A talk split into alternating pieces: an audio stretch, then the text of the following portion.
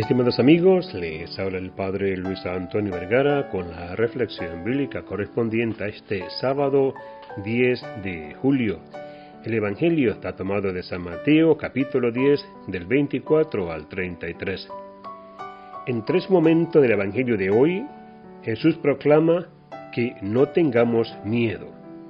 No temer a los hombres, no temer a los que matan la vida, no temer que Dios deje de amarnos. Hay una gran insistencia de Jesús, no solo en este texto, sino en todo el Evangelio, a no temer. No tengan miedo, nos dice. Y esta podría ser una de las grandes enseñanzas evangélicas de Jesús. El miedo y el temor, además de ser terriblemente humanos, son también terriblemente entendibles. El miedo es la duda frente a lo desconocido, lo que no sabemos, lo que nos falta comprender y tememos cosas comprensibles, los hombres, la muerte, la vida sin Dios. En esto se resume también los miedos que enumera Jesús en el Evangelio de hoy.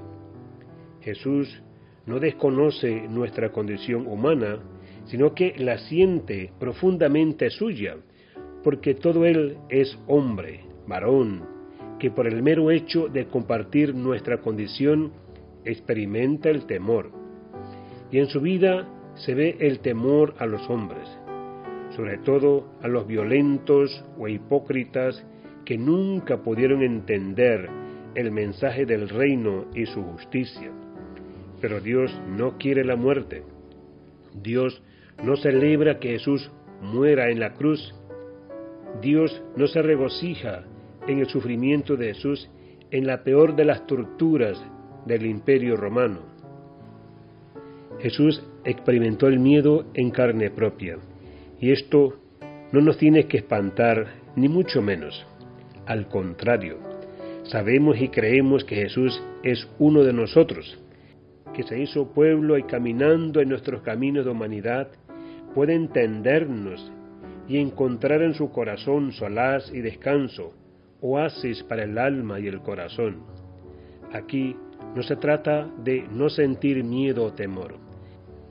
Quizás no seamos libres de sentir o no sentir temor, pero sí podemos ejercer nuestra libertad para no vivir desde ellos, para no definirnos desde ellos, para que no se conviertan en excusa barata para escatimar la vida y no arriesgarse. Eso es lo terrible del miedo, que paraliza. Cuando lo hace, no podemos hacer nada. Lo peor del miedo y del temor es que nos hacen pensar que la vida se puede tener asegurada y vivir sin asumir ningún riesgo. Esto además de ser uno de los motores más reconocibles de la cultura burguesa, es mentira.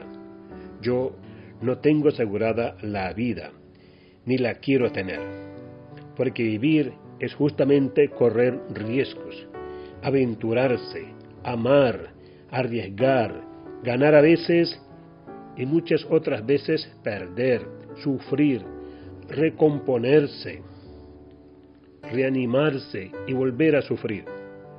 Lo contrario del temor no se llama valentía, se llama vivir.